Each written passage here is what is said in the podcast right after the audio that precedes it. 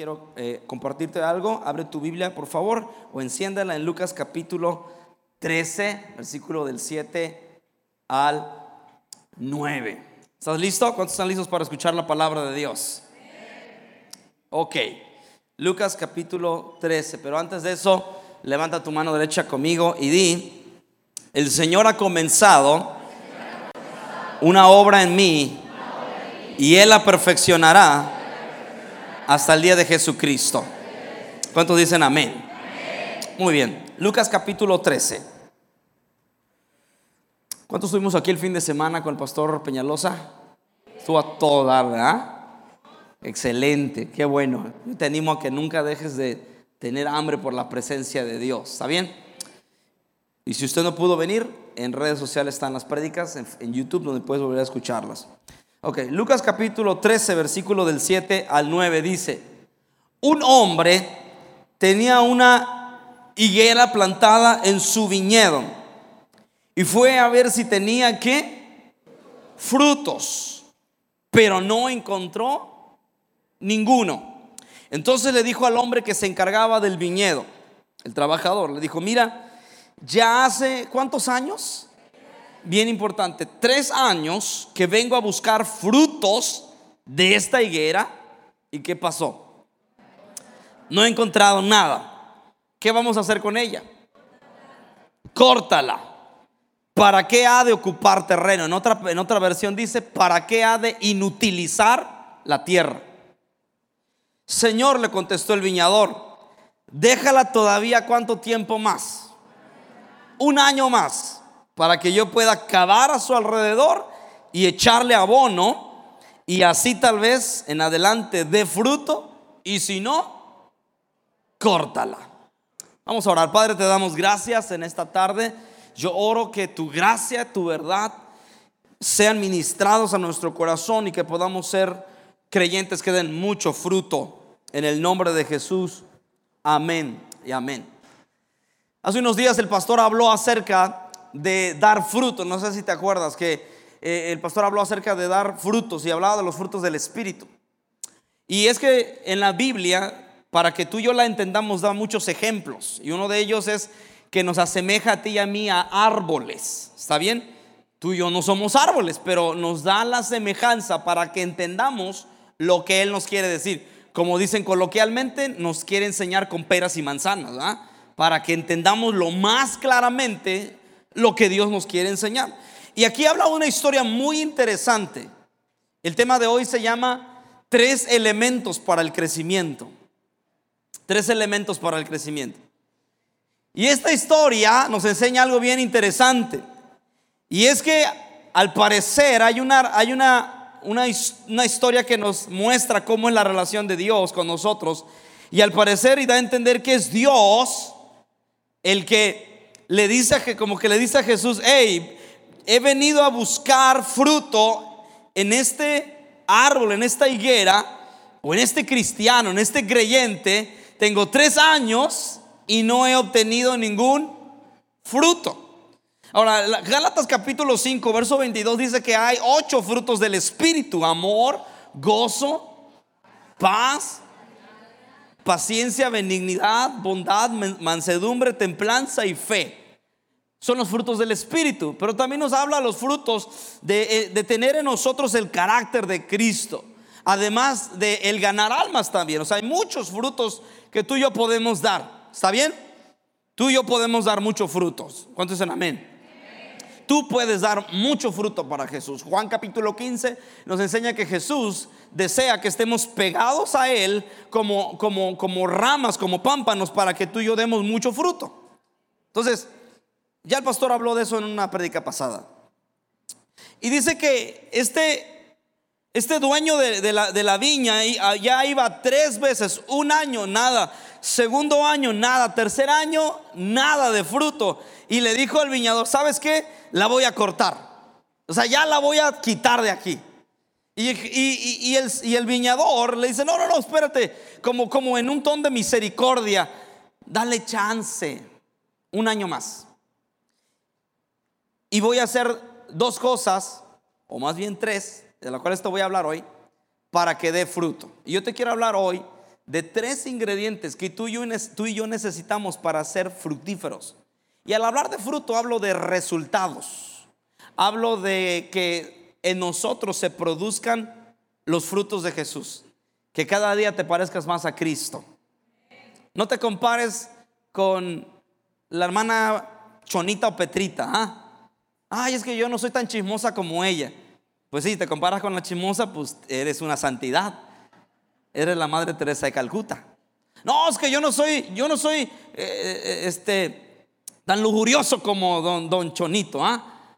Pues sí, si te comparas con él, pues eres el, el Papa Juan Pablo II. Pero tú y yo debemos de medirnos con Cristo Jesús. Ese es nuestro estándar de vida. Y si nos comparamos con Él, dijeran por ahí, nos vamos todos. ¿ah? Pero ese debe ser nuestra, nuestro reto, nuestro estándar, nuestra medida. Y para llegar a dar frutos en la vida necesitamos tres ingredientes. Y Jesús dijo aquí en esta parábola que el, el, el, el viñador haría dos cosas. Número uno, di conmigo, cavar. Y número dos, echarle abono. El cavar representa la verdad.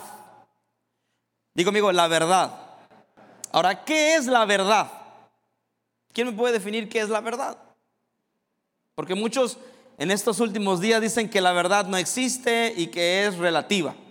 Pero la verdad absoluta sí existe. Es Cristo Jesús. Es la única verdad. La verdad es la realidad de las cosas tal como es y no como quisiéramos que fuera. Esa es la verdad. La, la, verdad es la realidad de las cosas tal y como es y no como yo quisiera que fueran las cosas. Hay un tema que hace, hace unos años atrás dimos acerca de las mentiras que creemos y de aceptar la verdad. Pero bueno, es otra historia. La verdad, el, cavar representa la verdad. Y tú y yo necesitamos la verdad de la palabra de Dios. Tú y yo necesitamos exponernos a la verdad de la palabra, es que cabe profundo la palabra de Dios en nuestras vidas, la palabra que cabe, que cale hondo en nuestro corazón y produzca cambios. El cavar representa quitar todas aquellas cosas que no agradan a Dios. Es meter la barreta, o sea, ponerle el pico y sacar las piedras, sacar la maleza de nuestro corazón y todo aquello que no agrada a Dios. Pregunta, ¿habrá cosas en nuestros corazones que no agrade a Dios? Seguro que sí.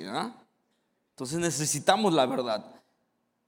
Eh, desgraciadamente, y como, ciertamente algunos dicen, hay, iglesias que se han ido mucho hacia una gracia permisiva y no se habla de la verdad, pero la verdad es, es necesaria es necesaria. Pero también necesitamos el otro extremo, que en otro, en otro extremo no es. El, otro ingrediente, el otro ingrediente que es la gracia. Jesús dijo que necesitaba también abonar, ya conmigo abonar.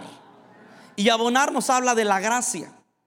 El abono habla de la gracia de Dios. Y la gracia de Dios tiene dos conceptos o definiciones. Número uno es la, el regalo inmerecido de Dios para nosotros.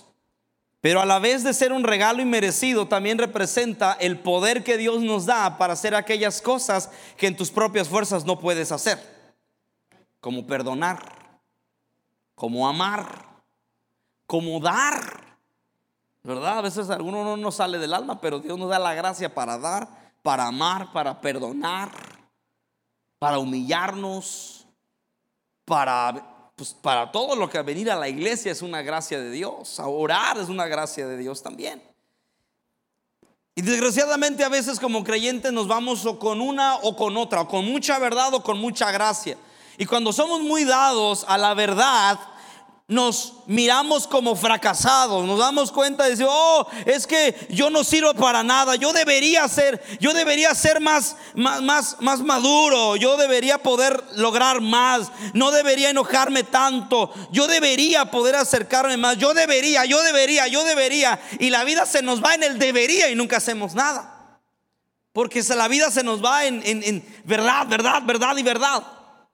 ¿Sí estás conmigo? Mucha verdad.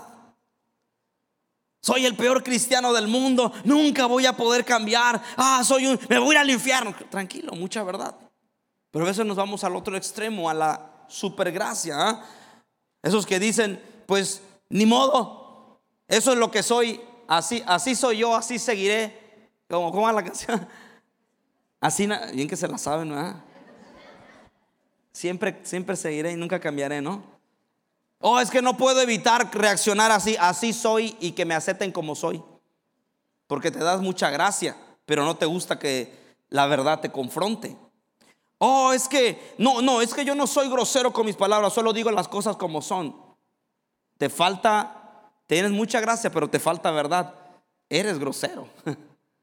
O eres, o eres muy ofensivo. No, es que yo no tengo resentimiento, solo no olvido. Mucha gracia, pero te falta verdad. Tienes resentimiento, te falta verdad. No, es que yo no soy rebelde, nada más no me gusta que me digan lo que tengo que hacer. Mucha gracia, te falta verdad. Y hasta cierto punto hacemos una de las dos, pero la verdad es que necesitamos mucha de la gracia de Dios, pero también la verdad de Dios. ¿Cuántos están conmigo? Necesitamos la verdad. ¿Dónde encontramos la verdad? En la palabra de Dios. Tú y yo debemos leer la palabra de Dios todos los días porque dice la Biblia que aquí la Biblia es como un espejo que te das cuenta cómo eres en verdad. ¿Quieres saber cómo eres? Aquí está. Y te vas a dar cuenta de lo que estamos hechos. Pero también necesitamos la gracia de Dios para que cuando nos diga, nos demos cuenta de, la, de la calaña de la que somos, oh Padre, soy, soy un pecador, pero también necesito tu gracia que me, que me ayudes a cambiar, que me ayudes a ser diferente, porque necesitamos la gracia también, ¿verdad? Ambas. Pero yo quiero que, que, veas un detalle, y es que dice, le voy a dar gracia y le voy a dar verdad, pero quiero que me des algo más. Y no sé si lo notaste. Y le dijo, quiero que me des un año más. Diga conmigo, un año más. Está por terminar 2018 y va a comenzar ya 2019. Y Dios te está regalando un año más. Es tiempo de dar frutos. Es tiempo de, de crecer, de madurar, de ir a otro nivel en nuestras vidas con Dios. Y Dios le dijo, quiero que, y Jesús le dijo, por así decirlo, quiero que me des un año más.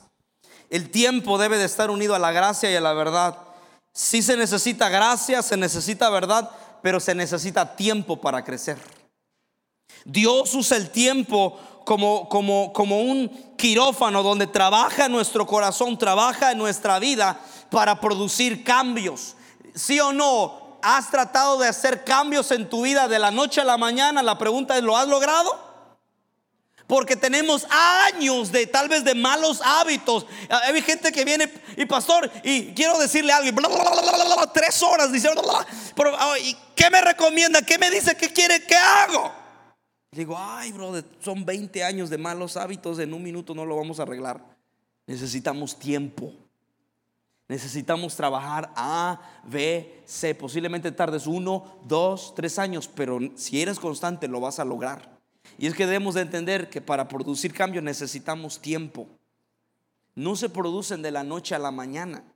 Tú dime qué semillas siembras hoy y en la tarde ya tienes fruto.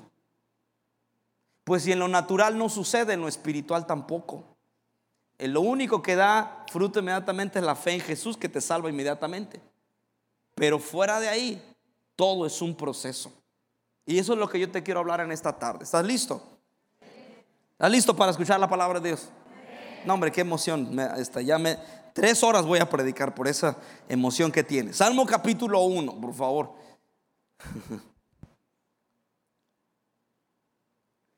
Salmo capítulo 1. Si lo tienes, dices ya. Dice, qué alegría para los que no siguen el consejo de malos ni andan con pecadores ni se juntan con burlones o los que hacen bullying, podríamos traducirlo, ¿verdad? Sino que se deleitan en la ley del Señor, meditando en ella cuánto. No, no el domingo nada más, día y noche. Por lo menos son dos periodos ahí. Son como árboles, ¿ves? ¿ves? Son como árboles plantados a la orilla de un río que siempre dan fruto. ¿Cuándo? en su tiempo. Sus hojas nunca se marchitan y prosperan en todo lo que hacen. Una vez más lo puedes ver. El que está plantado, el creyente que está plantado en Jesucristo, dará frutos en su tiempo, en su temporada. Un árbol no da frutos siempre, tiene temporadas. Es decir, Dios ha dispuesto temporadas, a veces de sembrar y a veces de cosechar. A veces de sufrir y a veces de, reír, ¿verdad? Porque no en toda la vida, no, no siempre se, se es feliz, ¿verdad? Hay momentos de tristeza. Pero tampoco la vida siempre es tristeza, a veces hay momentos de felicidad. Siempre hay un equilibrio. Y a veces decimos, oh, pero ¿por qué Dios tarda tanto? Porque lleva tiempo trabajar la tierra con los ingredientes de gracia y verdad, permitiendo que tengan efecto en tu vida y en mi vida. Eclesiastés capítulo 3 dice que hay tiempo para todo, para sembrar y para cosechar. No siempre hay que sembrar, no siempre vamos a cosechar, hay tiempos, hay temporadas, pero siempre dice que tenemos que estar esforzándonos esforzándonos, esforzándonos, trabajando. Todo sucede en el momento oportuno, pero es nuestra responsabilidad trabajar y esforzarnos. Tendremos problemas si no nos damos cuenta que un cristiano atraviesa, diferentes etapas de crecimiento. Hay gente que piensa que, que siempre va a ser, ah, siempre va a estar alegre y feliz. A veces vas, vas a ver tristeza y lágrimas. El Salmo dice, atravesando el valle de lágrimas.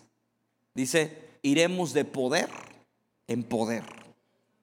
O sea, atravesaremos valles de sombra de muerte, pero Dios estará con nosotros. Son temporadas, hay tiempos para todo.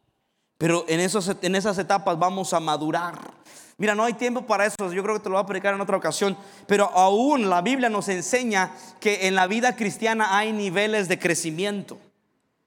Por ejemplo, en, y rápido te lo voy a mostrar, en la Biblia nos enseña que Jesucristo cuando nació, ahora, ahora eh, en, el, idioma griego había tres palabras para hablar de un hijo. En español, por ejemplo, hijo solamente existe la palabra hijo, ¿verdad? En inglés, ¿cómo se dice? Son. ¿eh? Entonces, en inglés y en español solo existe una palabra para hijo, pero en, el griego existen tres palabras.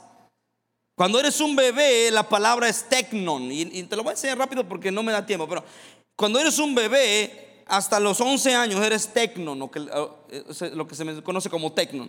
A los 12 años, de 12 a 29 años, eres un tecnion. Eso es un rollo que te estoy echando, pero te voy a ejemplificar. Y cuando cumples 30 años, te conviertes en un hijo maduro. Por eso cuando Jesús nació, hasta los 11 años, no se menciona mucho de él. Pero a los 12 años aparece entendiendo que él era un hijo de Dios.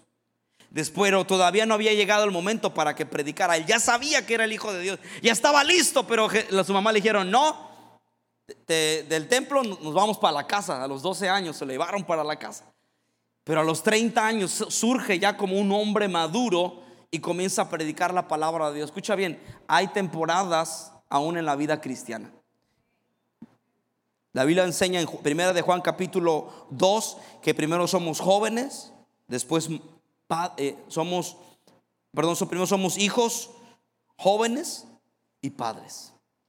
Es decir, hay un, un crecimiento en la vida cristiana. No sé si me estoy explicando.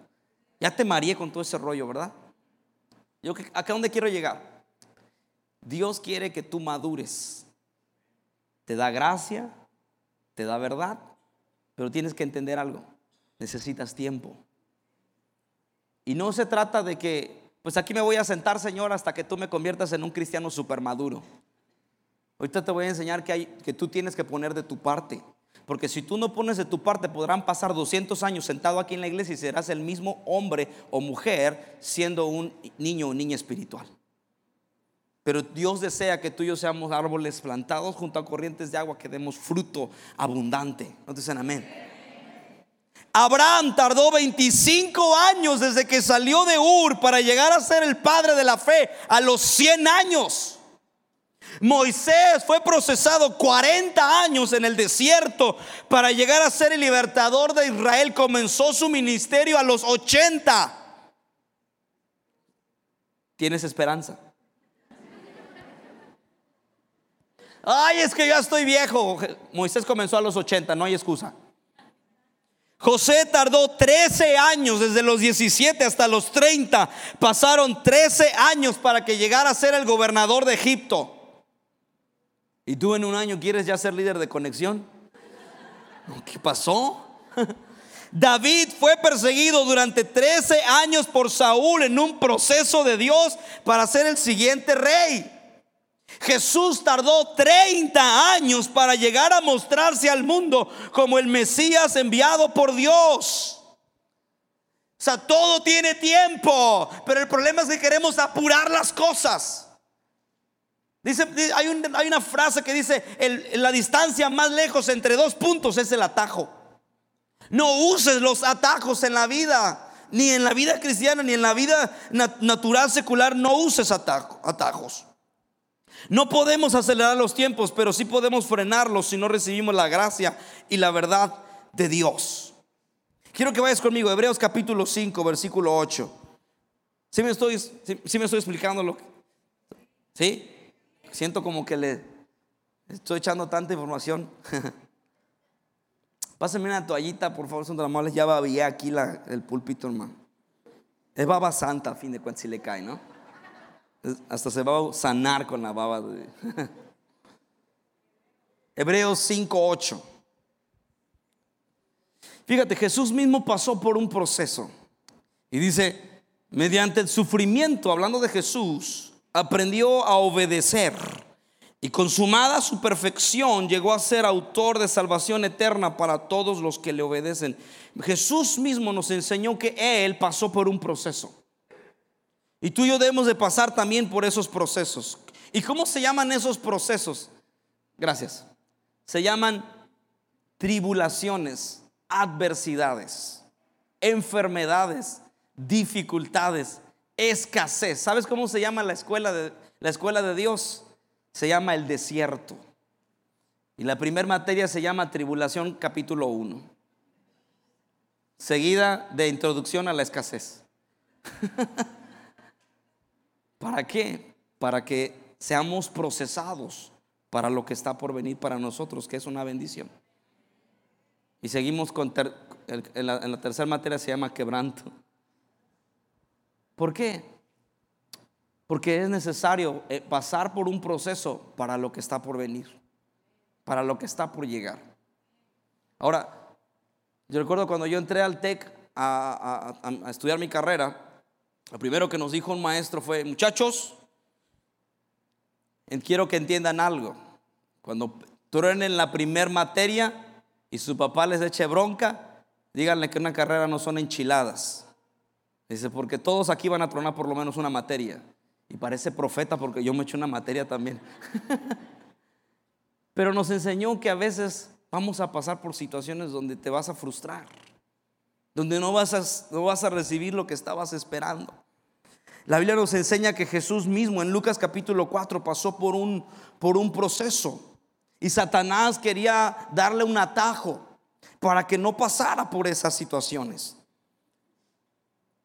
El diablo nos va a tentar con riquezas rápidas y proyectos para hacer dinero rápido, pero Dios va a ofrecerte bendiciones si tú eres fiel a pesar del tiempo. Proverbios 28, 20 dice, el hombre fiel recibirá muchas bendiciones. ¿Cuántos dicen amén? Pero el que tiene prisa por enriquecerse que no quedará impune. Invierta ahora 7 mil pesos y mañana ganarás 50 mil. Cuando escuches de ese tipo de, de, ofertas y que compre ahora mismo, right now, si no lo compras lo vas a perder. Cuando escuches ese tipo de cosas, aguas, no te metas en esas cosas. Siempre que alguien me apresura para que yo haga algo rápido, un foco de alerta me dice aguas porque te estás te está metiendo a un rollo rápido, atajos. No existen los atajos. Ten cuidado. Satanás va, va, a tentarte con intimidad sexual instantánea a través de la pasión sexual, pero Dios te va a ofrecer la construcción fiel y firme de una relación amorosa a través de un matrimonio. O sea, los procesos de Dios tardan, pero son firmes y nada los conmueve. La dieta. Cómete, cómete esta, tómate esta dieta y en una semana vas a bajar 20 kilos. Me estaban diciendo de una dieta en la mañana que, te comías, no sé, unas pastillas, pero que, y que bajabas rapidísimo. Ahí le va, para que pues si la quiere hacer en enero. Pero me estaban diciendo que esas, esas pastillas, no sé qué, qué cultivo era, que traía unos, ¿cómo decirlo? Como bacterias que te iban comiendo la grasa, pero después pasaban a, las, a, los, a todos los órganos. Pues bajabas porque bajabas, brother. tanto bajabas que te quedabas en el esqueleto y te ibas a la tumba. Las dietas que te prometen rápida, pérdida de peso, pero no desarrollas la disciplina a largo plazo para mantener la pérdida de peso. La clásica, mi esposa, ella hace, ella va al gimnasio todo el año y, y todo el rollo y se cuida y Digo que padre porque pues así me evita que, que subamos los dos. Yo no soy tanto de eso. Pero me dice ella, dice, dice, me gusta ir en, diciembre porque no va nadie.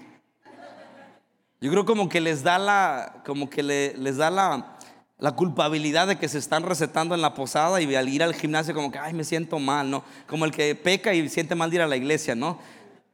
Pero, dice, dice, pero me cae gordo enero. Digo, ¿por qué? Porque se llena el gimnasio. Escucha bien, no hay atajos para lograr cosas perdurables. Las drogas y el alcohol dan un rápido alivio al sufrimiento, pero no construyen un carácter que sepa soportar la frustración y los problemas. En la parábola del sembrador Jesús nos advirtió en contra del crecimiento rápido que no tiene profundidad. ¿Sabes por qué a veces pasamos por situaciones donde no tenemos o donde parece como que no hay? Porque tenemos que aprender a administrarlo poco para entonces ser fiel cuando Dios nos bendiga con mucho. Si no sabes administrar 20 pesos, como Dios te va a dar 2 millones de pesos? O como dice el pastor, 12 millones. ¿Sabes? Yo aprendí a diezmar dando 10 pesos a la semana. Y daba mis 10, hasta pena me daba agarrar, digo, capaz que cuesta más el sobre que los 10 pesos que estoy dando. Pero cuando estaba estudiando aprendí a, dar mis diezmos de 10 pesos, ahí en mis 10 pesos. Pero gracias a eso hoy tengo el hábito de, de diezmar y puedo dar diezmos más grandes porque fui fiel con 10 pesos. Pero el que es fiel en lo poco, será fiel en lo mucho. Eso es un proceso, es la, vida natural. Jesús dijo en Mateo capítulo 13, versículos 5 y 6, dijo acerca de la semilla, dice, brotó pronto porque la tierra no era profunda, pero cuando salió el sol, las plantas se marchitaron y por no tener raíz, se secaron. El crecimiento profundo es lento, pero no hay crecimiento sin tiempo. Marcos capítulo 4, Pedrito me está ayudando por favor. Marcos capítulo 4, verso 26 al 29. Jesús dijo, el reino de Dios es como un agricultor, ¿ves? Jesús habló mucho acerca de, dando estos ejemplos, que esparce la semilla en la tierra.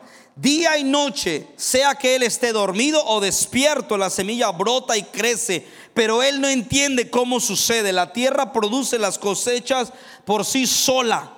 Primero aparece una hoja, luego se forma la espiga y finalmente el grano madura. Tan pronto como el grano está listo, el agricultor lo corta con la hoz porque ha llegado el tiempo de la cosecha. Escucha bien, el crecimiento espiritual y emocional lleva tiempo. A veces no lo entendemos, pero Dios está trabajando aún cuando no lo entiendas. Oh, es porque yo no sé por qué Dios me pide que perdone a esa persona que me lastimó tanto. No lo entiendes, pero Él está produciendo un crecimiento en tu corazón. Obedece. Oh, es que yo no entiendo por qué Dios me está pidiendo que me levante a orar los martes, a venir a la oración. No entiendo. Obedece. Porque aunque tú no lo entiendes, Dios está produciendo un cambio en tu corazón. sinceramente, desde que tú viniste a Jesús, ¿cuántos cambios se produjeron? Así como que de pronto dices, ah, caray, ya no digo leperadas. ¿Y desde cuándo ni cuenta te diste? Oye, como que tengo ya un... Dice, como, como que no, no había caído en cuenta, ya tengo como 20 años que no tomo cerveza. Ni cuenta me di. No sé si te ha pasado eso. Yo cuando conocí a Jesús a los, a los años había algunas cosas que yo había, que yo tenía como hábitos pecaminosos y de pronto un día dije, ah caray, ya no veo estas cosas, ya no oigo estas cosas, ya no digo estas palabras. Ni me acuerdo en qué momento lo logré. Porque los, los, los frutos los produce Dios aun cuando tú no te das cuenta. Y quiero hablarte hoy de dos, del principio de la palmera y el cedro. Llega conmigo la palmera y el cedro. Y sé que esto te va a bendecir. Salmo 92, 12 y 13.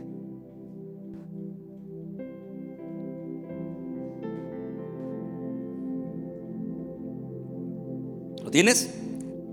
Bueno, ya está ahí en la, pantalla, ¿verdad? Dice, como palmeras florecen los justos. ¿Cuántos justos hay acá? Como que muchos no levantaron la mano, como que un día te voy a tener que enseñar acerca de lo que es ser justo. Justo no es perfecto. Justo es alguien que ha sido justificado por la sangre de Jesús y ha sido perdonado como si nunca hubiera hecho nada malo. ¿Cuántos justos hay acá? No, solamente así te tuve que decir, ¿verdad? Pero entiéndalo, tú eres justificado por la sangre de Cristo, no por lo que haces, sino por lo que Jesús hizo por ti. Esa es otra historia, pero otro día te vamos a hablar de eso como cedros del Líbano que crecen, plantados en la casa del Señor, florecen en los atrios de nuestro Dios. Aquí Jesús, o más bien Dios, nos da dos promesas. La de crecer y florecer. Diga conmigo, crecer y florecer. Dios, yo, yo en esta tarde, yo profetizo sobre ti 2019, crecimiento y florecimiento en el nombre de Jesús. Dios nos da dos promesas. Número uno, florecer como la palmera. Yo no sabía, pero existen más de dos mil tipos de palmeras en el mundo. Las que dan cocos, las que dan dátiles, las de tallo grueso, las de tallo delgado, las de hojas grandes, hojas de raíz pequeña, etcétera, etcétera. Más de dos mil tipos de, palmeras. Aquí en, en la costa conocemos muy bien las palmeras. Cuando Jesús entró a Jerusalén, ¿con qué lo recibieron? con palmas. No con palmas, ¿ah? sino con palmas de palmera. En las puertas de Jericó siempre había dos palmeras en la entrada. En algunas embajadas siempre siembran palmeras. ¿Por qué? Porque para los judíos la palmera representa la bendición y la prosperidad de Dios. Son símbolos de prosperidad para los judíos. ¿Estás conmigo?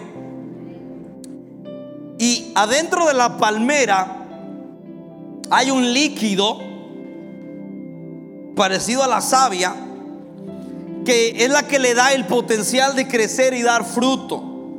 Ese líquido es el que suministra agua a los cocos.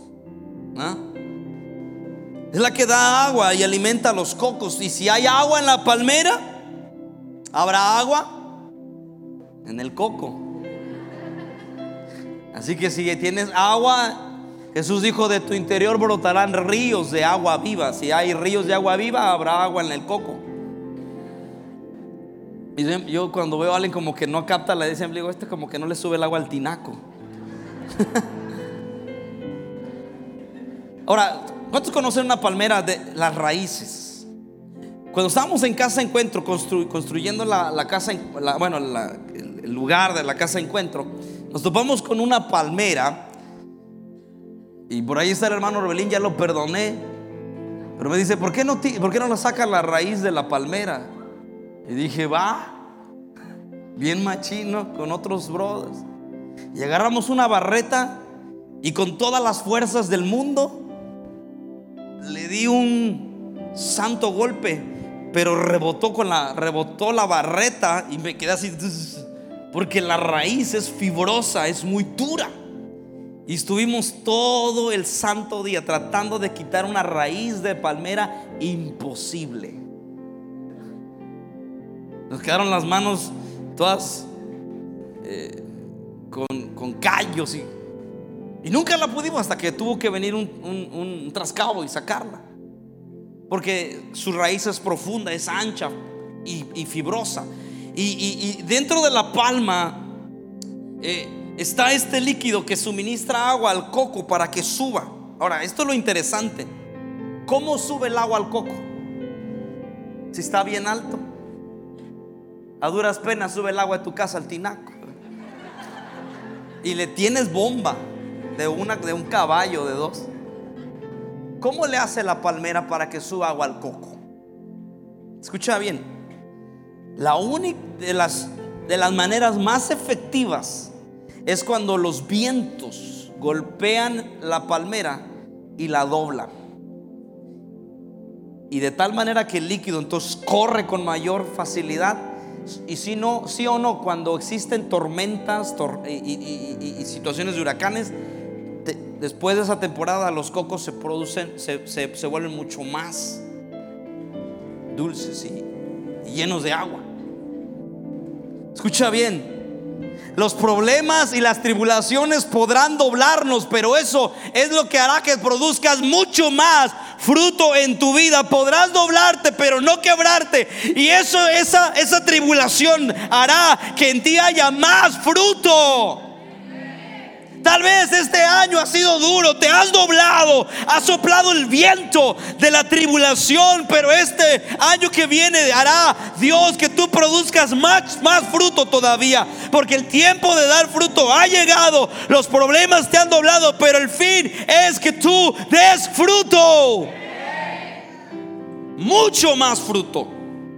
A veces parece que Dios está en nuestra contra, pero Dios no está contra nosotros, sino que está a favor de nosotros. Y el deseo de Dios es que tú y yo seamos fructíferos, demos fruto en nuestra vida. No, así que no te enojes cuando te corrigen. No te enojes cuando te llaman la atención. Ay, es que aquí no hay amor y te vas. No te enojes, quédate que te corrijan, que te llamen, que te digan, esto está mal. No te enojes, ¿sabes cuál es el problema de los mexicanos? Que somos bien sentiditos. Y no nos gusta que nos digan nada. Pero es necesario porque eso nos hará crecer. Nos hará creyentes más fuertes, firmes. No permitas que el viento contrario te saque de la presencia de Dios. Escucha bien, la palabra, el nombre de Goliat en portugués, eh, en, ese, en ese idioma, Goliat, fíjate lo que significa Goliat en ese idioma. Significa puente o transición. Goliat, el enemigo de David, no representa tu destrucción, sino que es un puente a tu propósito. Antes de Goliat, David, ¿quién era David antes de Goliat? ¿Quién era? No, no era nada. Ser pastor no servía de nada. Era como ser un pordiosero. Porque no eran ni de él ni no ganaba nada. Las ovejas no eran de él. No era nada. Antes de Goliat, él era un donadie, pero cuando llegó Goliat y David se enfrentó a él, terminó siendo rico, se casó con la hija del rey y se hizo famoso. ¿Por qué? Porque venció al gigante. Goliat no es para tu destrucción. Goliat es para que Dios te catapulte al propósito de Él para tu vida. Terminó siendo el hierro del rey. Exentaron de impuestos a su familia. Imagínate, no pagaron impuestos, IVA, ISR, nada. ¿No te daría gusto? Pues por eso siga pagando impuestos. Se ve que le gusta. ¿ah? Está bien. Y aparte, le dieron una lana y lo hicieron el segundo después del rey. Famoso se hizo el chavo. ¿Por qué? Porque Goliat no es para tu destrucción. Goliat es un puente al propósito de Dios para tu vida. Todo problema es un puente para el propósito de Dios para tu vida. Y número, la segunda promesa que Dios nos da, creceremos como el cedro. El cedro del Líbano. Son árboles que miden de 25 a 50 metros de altura. Para ahora escucha bien, para plantar un cedro en el Líbano, para plantar un cedro en el Líbano, tienen que escarbar alrededor de dos metros. Ahora, no son, no son tierras como las de aquí, buenas para plantar, son tierras desérticas llenas de piedras. Es tierra rocosa. Y tienen que excavar cerca de dos metros. Y ya que excavaron dos metros, tiran la semilla y la vuelven a tapar. Y en el caso del cedro, pasan alrededor de seis años para que comience a salir una plantita. O sea, pasa un año, nada. Dos años, nada. Tres años, nada. Cinco años, nada. Y seis años, una plantita así. Ahí se ve. Ahora, vamos a ejemplificarlo con algo que nosotros conocemos, el maíz. ¿Cuánto necesitas excavar para sembrar maíz? ¿Cuánto? ¿Cuántos serán unos 10 centímetros? Echas la semilla. ¿En cuánto tiempo crece la, la mazorca? La, la, ah, la planta, se me fue el nombre. La milpa. ¿En cuánto tiempo sale? ¿Eh? ¿Cinco días? ¿Tres días? A ver, ayúdenme. ¿Cuántas cosechas de maíz puedes sacar en un año? ¿Dos? Vamos a ponerle una, ni usted ni yo. Una al año. ¿Sale? Ok. Usted siembra maíz y yo siembro un cedro. ¿Está bien? Un ejemplo. Bueno, yo voy a sembrar el maíz también. Para yo ser el gacho. Y usted siembra cedro. ¿Está bien? Cosecho maíz y usted siembra cedro. Y yo les digo, y pasa un año ya tengo mi primer cosecha de, de elotes, ¿ah? Elotes jugosos, sabrosos, ricos, tiernos. Entonces yo cosecho los, los elotes. Pasó un año, le digo, ¿qué sembraste? Usted dígame. Y yo sembré maíz. ¿Cuánta cosecha tienen? Y yo ya tengo. Pasa un segundo año. ¿Cuánto tienen? Yo tengo ya dos años cosechando maíz. ¿Y ustedes? Tercer año. ¿Qué cosecharon? Cuarto año. Cinco. Pero llega el sexto. Escucha bien. Tal vez yo pueda haber tenido seis años cosechando maíz, pero cuando llega el sexto año de la cosecha y comienza a dar sus primeros frutos, en un año se recupera todo lo que los años pasados no se cosechó. ¿Cuánto cuesta el kilo de, lotes? ¿10 pesos? ¿Cuatro pesos? 40. ¿Sabes cuenta? A ver, Fernando, ayúdame. ¿Cuánto cuesta una tabla de cedro? Carísima. ¿Por qué? Porque tardó más tiempo. Escucha bien, escúchame lo que te tengo que decir y te lo profetizo en el nombre de Jesús. Tal vez Muchos han dicho, oh, es que yo estoy teniendo más frutos que tú, yo estoy logrando más cosas que tú, tú no has logrado nada. Y tú ves y dices, oh, es que no veo que esté logrando nada, es que estoy sembrando, sembrando, sembrando esfuerzo, estoy sembrando años de oración, de lectura de la palabra, de dar, y no veo nada. Pero cuando llegue el momento, y 2019, yo profetizo que este año, cuando llegue el momento, darás tanto fruto que sobrepasará a lo que otros han sembrado. Porque cuando llega el tiempo de Dios, escucha bien, Dios te hace recuperar los años perdidos. ¿Cuánto cuesta el kilo del, lote? Te dejo de tarea, investiga cuánto cuesta una tabla de cedro. Carísimo. Ni seis años vendiendo elotes lo compras. Habrá gente que te vaya a decir, oh, yo planté maíz, ya tengo elote y tú no tienes nada, pero el maíz es barato, pero lo que Dios te da es caro. Porque no lo puedes comprar con dinero.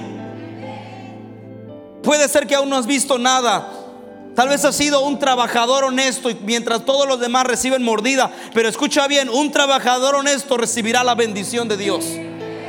No te desesperes, no te canses de echar raíces. Ha llegado el tiempo de florecer. Te profetizo que ha llegado el tiempo de dar frutos. Has echado raíces y ha llegado el tiempo de dar frutos. 2019 es el tiempo de dar fruto.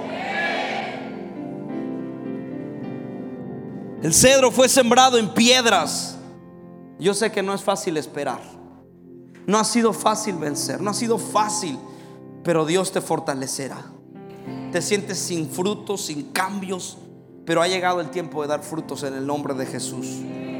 Cuando estabas en el proceso de dar frutos, todos te miraban con desprecio, pero ha llegado el tiempo de florecer y dar frutos. Tardó el crecimiento, pero ha llegado el tiempo de dar frutos.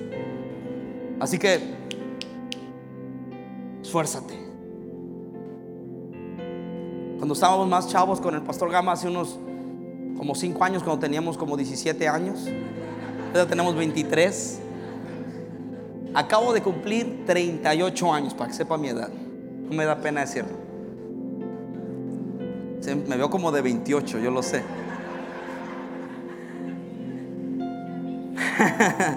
eso fue hace casi 20 años.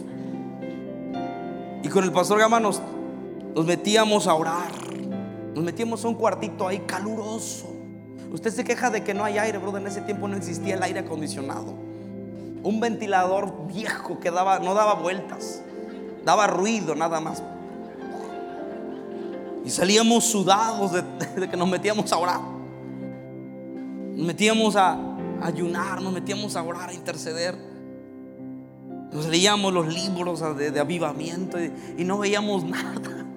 Y veíamos que otros los ponían de pastores y otros los mandaban aquí y allá y nosotros ahí nada más viendo. Pero cuando llega el tiempo de dar fruto, de haber estado metido en la oscuridad de la tierra sumergido, pero das, pero brotas el llamado de Dios para tu vida y comienzas a dar fruto, comienzas a ver que valió la pena la espera. Porque vale más ser un cedro que ser una milpa. Ahora, ¿por qué pasa el tiempo y a veces se ve que no crecemos? Padre, ya me está ganando el tiempo, ¿me da más tiempo? Gracias. Ahora, ¿por qué pasa el tiempo y sigo siendo el mismo? ¿Te has preguntado eso? ¿Por qué pasa el tiempo y no hago, no pasa nada, sigo siendo el mismo? Y esto nos lo enseña Mateo capítulo 25. Luego lees la historia del 26 al 27. Enseña de que un hombre, un, un, patrón, sale de viaje y le da a cada uno de sus trabajadores, a uno le da 10 talentos de dinero. Un talento era una, era una bolsa de dinero. A uno le da 10, a otro le da 5 y a otro le da 1. Y dice la Biblia que les dio según su capacidad. Y dice que se fue y después de un tiempo regresó. ¿Viste? Después de un tiempo regresó. Y llama a cuentas al de 10, dice, aquí están tus 10 y te gané otros 10. Te me diste 5 y gané otros 5 y fue con el que le había dado uno. Y le dijo, tuve miedo y enterré lo que me diste. Es decir, no aprovechó el tiempo para hacer algo con lo que Dios le había dado. ¿Sabes por qué no crecemos? Porque no lo intentamos. Ahí te voy, agárrate. Pasan los años y los años y no te atreves a meterte al discipulado. Pasan los años y los años y no te atreves a ponerte a servir porque te da miedo te da miedo de fracasar, te da miedo de perder lo que Dios te ha dado y el miedo te va a llevar a la tragedia. Pensando que haces bien con quedarte temeroso sentado, pero cuando llegues delante de Dios te va a decir, ¿dónde está lo que te di? Lo multiplicaste. Y el miedo te va a tener sentado en una silla, atado, sin cambiar, sin intentarlo. Por eso no vienes al grupo de conexión, porque te da miedo descubrir lo que hay aquí adentro, abrir la caja de Pandora y, empezar a enfrentar tus monstruos aquí internos. Tienes que salir del temor. No habrá siempre un tiempo perfecto para servir a Dios. Jesús dijo, el tiempo es ya. Necesitamos abrirnos a las experiencias porque si nos ocultamos a la gracia y a la verdad de Dios, el tiempo no dará ningún efecto. Porque el tiempo solo no sirve. Necesitas la gracia, pero la verdad también. Por eso es que pasan los años y los años y los años. Pero como no te expones a la verdad de la palabra de Dios y a la gracia de Dios, el tiempo no hace nada. Es una tontería. El tiempo sana las heridas. El tiempo no sana nada. Lo sana la gracia y la verdad de Dios. Junto con el tiempo. Los tres. Nunca vas a ver uno solo produciendo frutos. Necesitas los tres juntos. Nunca es demasiado tarde para abrirnos a quienes nos aman, a amar. Y estoy preparando una serie que se llama Ama como si nunca te hubieran herido. Después la vamos, si Dios me permite, y el pastor la va a dar. Y termino con esto. Pásanos muchachos, por favor. Salmo 1, versículo 2 y 3. Con esto termino. Gracias por, gracias por su tiempo.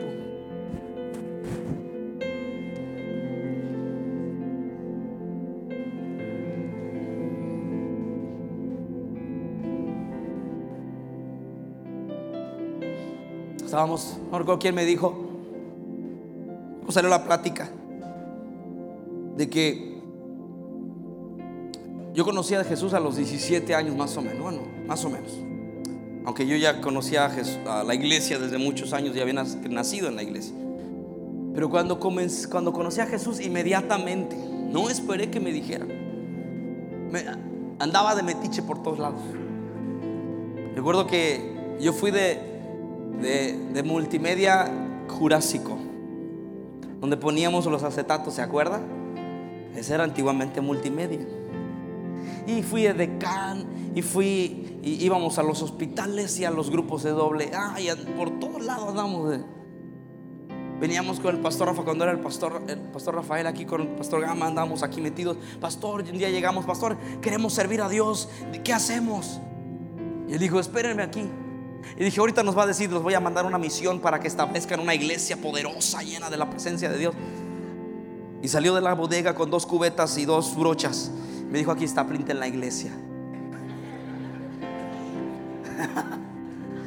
y esto lo hacíamos en vacaciones. No teníamos vacaciones. Nos veníamos aquí. ¿Qué hacemos, pastor? Queremos servir.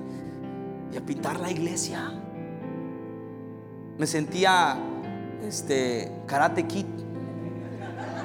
¿Se acuerda?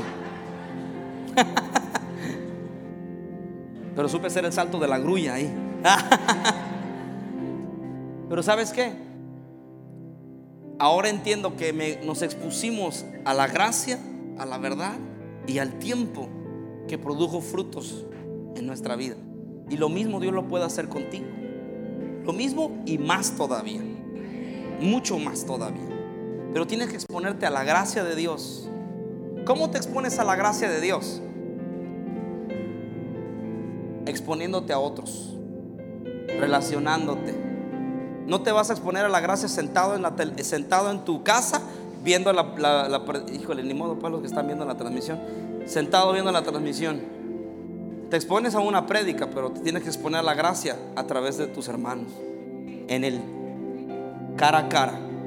No en el face, sino en el face to face. ¿Y cómo te expones a la verdad? Leyendo y escuchando. Te expones a la verdad. ¿Y el tiempo? Ese Dios nos los da a todos igual, ¿sí o no? Termino con esto. Ay, siempre, siempre uno dice, ya voy a terminar, ¿verdad? Acuérdense que primero un pastor tiene que decir diez veces, ya voy a terminar. Ya cuando vayan décimos, porque ya va a terminar de, de veras. Salmo 1, versos 2 y 3. No sé si lo tienes ahí, multimedia.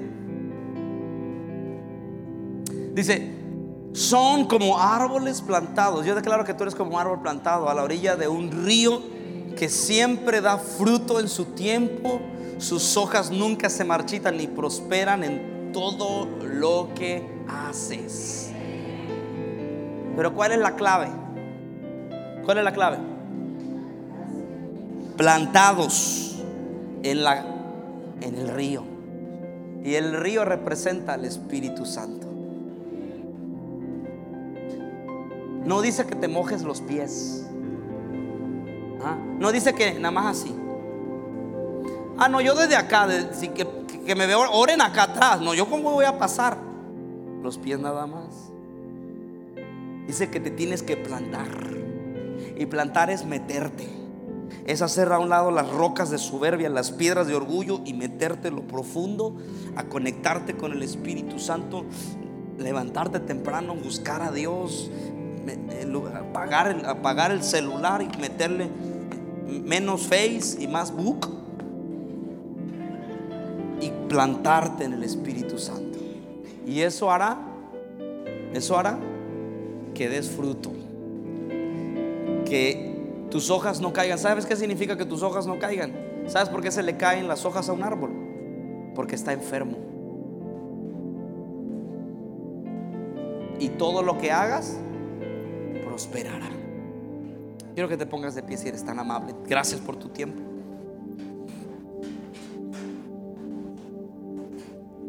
Yo creo que en esta tarde Dios quiere derramar de su gracia y de su verdad. La Biblia dice que Jesús lleno de gracia y de verdad. Jesús es lleno de gracia y de verdad. ¿Qué necesitas? Conectarte al Espíritu. Conectarte al río de Dios. ¿Estás listo para conectarte al río de Dios? Sí. No, despiértese bien, pues, porque vamos a, a, orar, a adorar a Dios unos minutos. ¿Está bien? Quiero que cierres tus ojos. Y ahí en tu lugar, con tus propias palabras, comienza a conectarte con, el, con Dios. Con tus propias palabras, conéctate con Dios. Dile, Señor, aquí estoy. Quiero tu presencia. Quiero conectarme al río de tu presencia, donde fluye gracia y verdad. Quiero beber del agua del Espíritu. Quiero beber de tu agua, Señor. Y no tener sed jamás. Tu palabra dice que los que creen de su interior brotarán ríos de agua viva. Oh, que en esta tarde, Señor, podamos beber del río de tu presencia y recibir de tu gracia y de tu presencia. En el nombre de Jesús, tu gracia es suficiente, Señor, para nosotros.